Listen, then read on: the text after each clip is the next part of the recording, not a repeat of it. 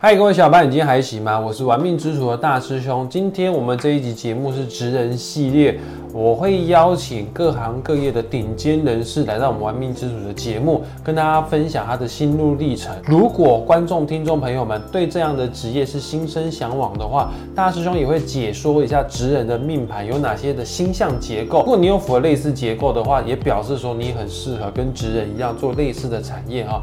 那今天我们邀请的职人呢？他是金融产业的朋友，他叫做小乖。来，小乖跟我们观众、听众朋友打声招呼。阿明之所的观众，大家好，我是小乖。那目前服务于金融业十年，那目前是问大师家族办公室的规划师，那服务了台大荣总等上百位医师，那也服务许多的大大小小的家庭。金融相关的问题呢，大家都可以在我的 IG 或 TikTok 上面询问我。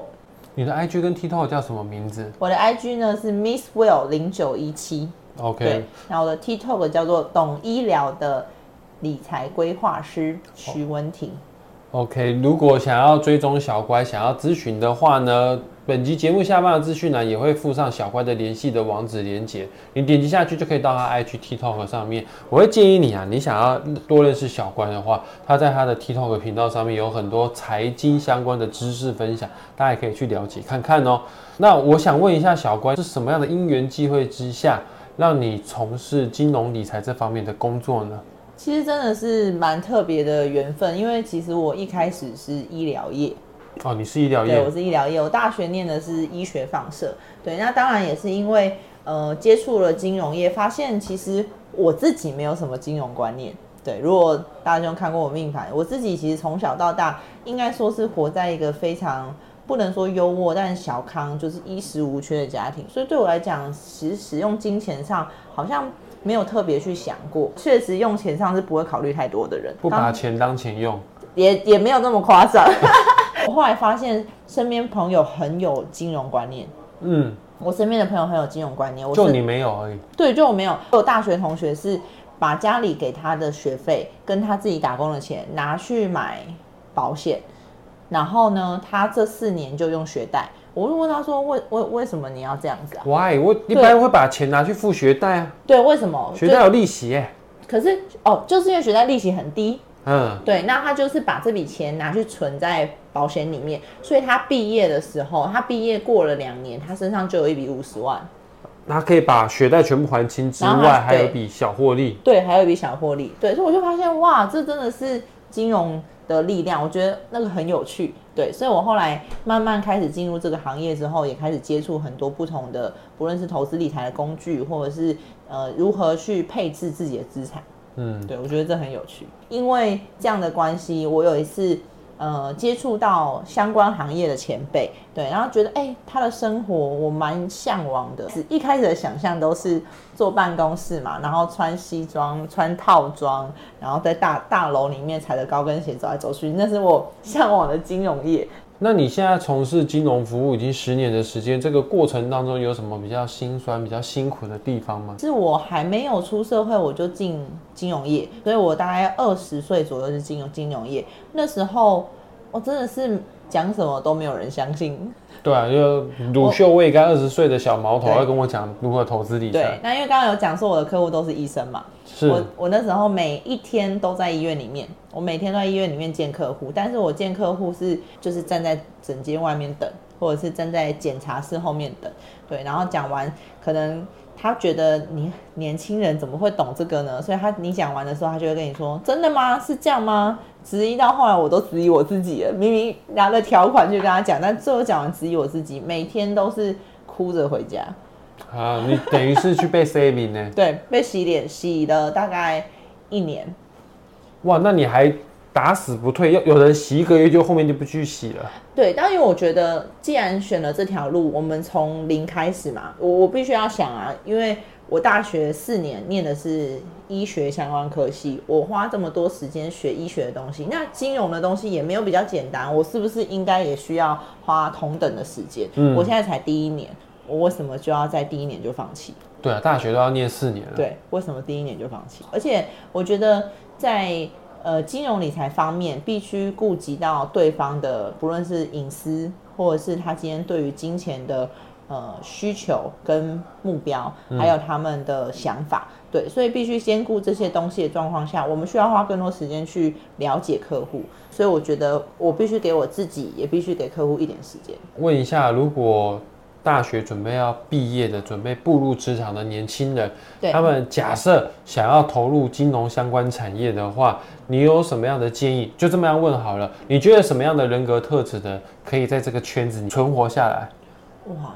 什么样的特质的人？我觉得很多人对我们这个行业的人想法是要很善于言辞，跟很很会跟人家交流跟沟通。但我觉得这并不是一个很绝对的东西。嗯，对，因为像我自己的主管，他就是一个工程师背景的出身的人。感觉就是一个阿仔，对，一个阿仔，然后不太会讲话，对，但是对他来讲，他就是训练自己，就是他是我以前的主管啦，那训他就是训练自己，每天练习跟人家聊天。那其实我们在金融业聊天，我们是为了希望让对方信任我们，了解我们的专业，然后也。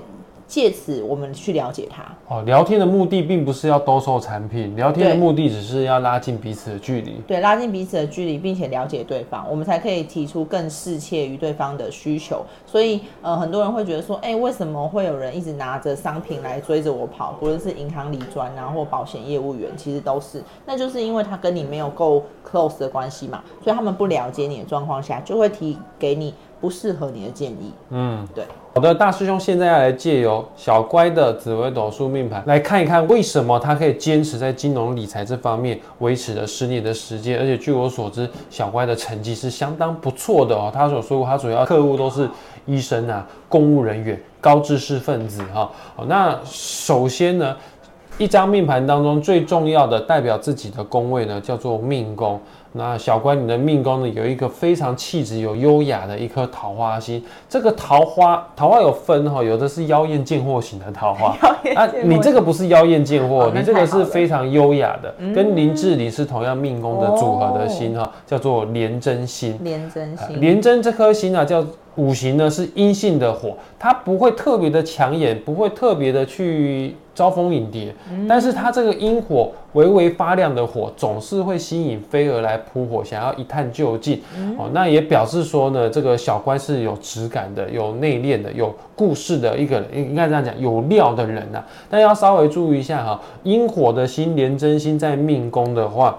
呃，因果就像是自我煎熬一样。换句话说，小怪有种要求完美，而且会对自己自我鞭策，会对自己很严格。哦，那再加上呢，你的命宫还有另外一个非常重视形象的印章之星，叫做天象。天象。各位，这个印章啊，大部分都长得方方正正的。所以说，你的命宫有天象星的话，表示你这个人做事很规规矩矩，该怎么做就怎么做。呃，廉贞已经要求完美了，有点自我煎熬了。再加上天象的话呢，你要稍微注意一下，你会过劳。哇，你是工作狂的命格，对，是没错。但虽然说你是工作狂，但是我会很放心把我的金融投资规划交给你来帮我做打点哦，是因为你有。框架方方正正的天象，呃，你不会歪歌，你不会把我的钱拿去做一些怪怪的事情啊，甚至你推荐我的金融产品呢，是真的是发自内心为我好的，你才会去推荐。因为天象这颗星哦，很重视双赢啊。我当然了，我要赚钱，但我也要让我的客户从中有所获利。大概是这样子，好，那廉贞是桃花星，天象形象气质方面是不错的，所以说你去拜访客户的时候，而且我听说小关你有另外一个副业，不确定是不是副业，你有另外一个工作，你是直播主是不是？对，我的另外一个工作是直播主。OK，那不管你是在做销售业务的工作，或者是做明星网红、直播艺人等等之类的，带桃花心的人，确实在人际关系上面的拓展，或者是在陌生开发当中，不是说一定会特别的顺利，但是会。会让人家想要跟你继续聊下去，就是你是有魅力的人。好，再来就是你的官禄宫，有说过哈，就是你在工作上面有。打死不退，尽管被洗脸很多次，但是你还可以坚持下去哦。你的官禄宫虽然说有一个凶星叫做化忌，但是忌在哪边呢？你的专注力、你的注意力、你的内心啊，就全部都锁在这个地方，都很容易为你的工作事业上面担心、操心、伤心、揪心、挂心哦。忌在官禄宫，那也换句话说，你也是个工作狂啊，用两倍的官。对对，你是两倍的工作狂，你比我还更工作狂。我也是化忌在官禄宫，我也工作狂，但是你可能比我。还要来得更工作狂哈，然后你的身宫，身宫就是你的身体哦，它是隐藏的第十三宫，在迁移宫，也表示说你的身体很喜欢迁移，很喜欢往外跑，所以说你做这种开发。拜访客户的工作，常常外面跑来跑去的工作的话，是好事，哎，是好事，而且你不排斥，甚至某种程度你还觉得还蛮自由的。观众、听众朋友们，如果你的命带桃花有类似像小乖这样的特质，但桃花还是要看哈，就是你的桃花是优雅的，因为小乖卖的东西，你不是卖那个卖色哈，你是卖专业的，卖专业的。只要不管你卖什么，你都需要桃花，但是你还是要看桃花还是有区分的。如果你是当明星网红的话，那当然就是那种就是卖颜值的，或者是卖才艺的桃花。当然，我也是说小乖也有才艺哈，但他比较是偏向是卖专业型的桃花，因为天下就是形象很好。我相信很多人没有学过紫微斗数人都听过一句话，叫做“吉人自有天相”。对对，就命宫天相的，他本身长得就是非常的，就是。Peace 的，长得非常的祥和的，长得非常勾一勾引的这样子的人，哦，那这样子勾一勾引的人去贩卖专业的话，我们会听得下去。尤其你是卖金融投资产品，其实大部分的人对理专啊都会有一些污名化啦。对，好啊，但是形象不错的小乖呢，他会比其他的理专呢更容易啊让客户产生信任感。嗯，这个是你的命盘架构组合。好，那大师兄，现在换我，我想问你一个问题。我做十年了嘛，其实已经是主管阶。那我们也会带很多我们新进的同仁。那我们在面对新进的同仁的部分，在带人的部分，我有没有什么需要注意的地方？呃，你的命宫啊，除了有廉贞天相这两个带桃花的星星之外呢，其实还有一个。呃，凶星叫做擎羊，嗯，而擎羊五行呢是属于阳性的金，就是大刀，你可以把它想象成大刀，它就是金属，而金属最坚硬的，缺乏弹性的，嗯，好，然后刀切豆腐两面光，也表示说你这个人个性方面好恶分明，对就是对，错就是错，嗯，再加上你命宫本身就有一个廉贞要求完美的星星，所以说你对自己很严格之外呢，你也有可能会把类似这样子的标准套用在你的。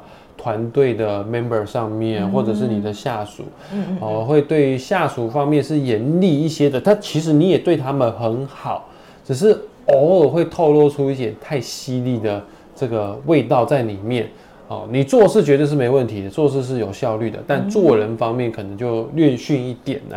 哦，那在人和这方面呢，可能是你要再去做加强的。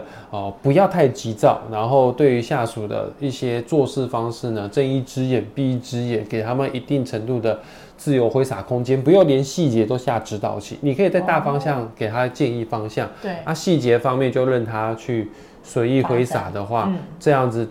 你不会爆肝，你花钱的请的下属，你才这个花的有价值，然后他也会觉得比较胜任愉快。这个就是你必须要去稍微去调试的地方。那我会建议你，你是可以有下属的，毕竟看下属的宫位啊，叫做兄友线，兄弟宫跟交友宫的这一条线，它毕竟上面还是有财星，就是禄存。运用你的人脉资源，或者是运用团队来帮助你赚到钱，这方面是可以，是可以做得到的。嗯，好，谢谢师兄的建议。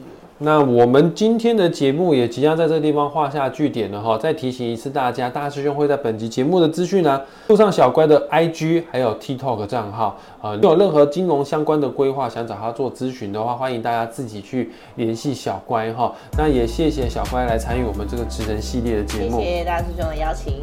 那我们就下一次再见喽，拜拜。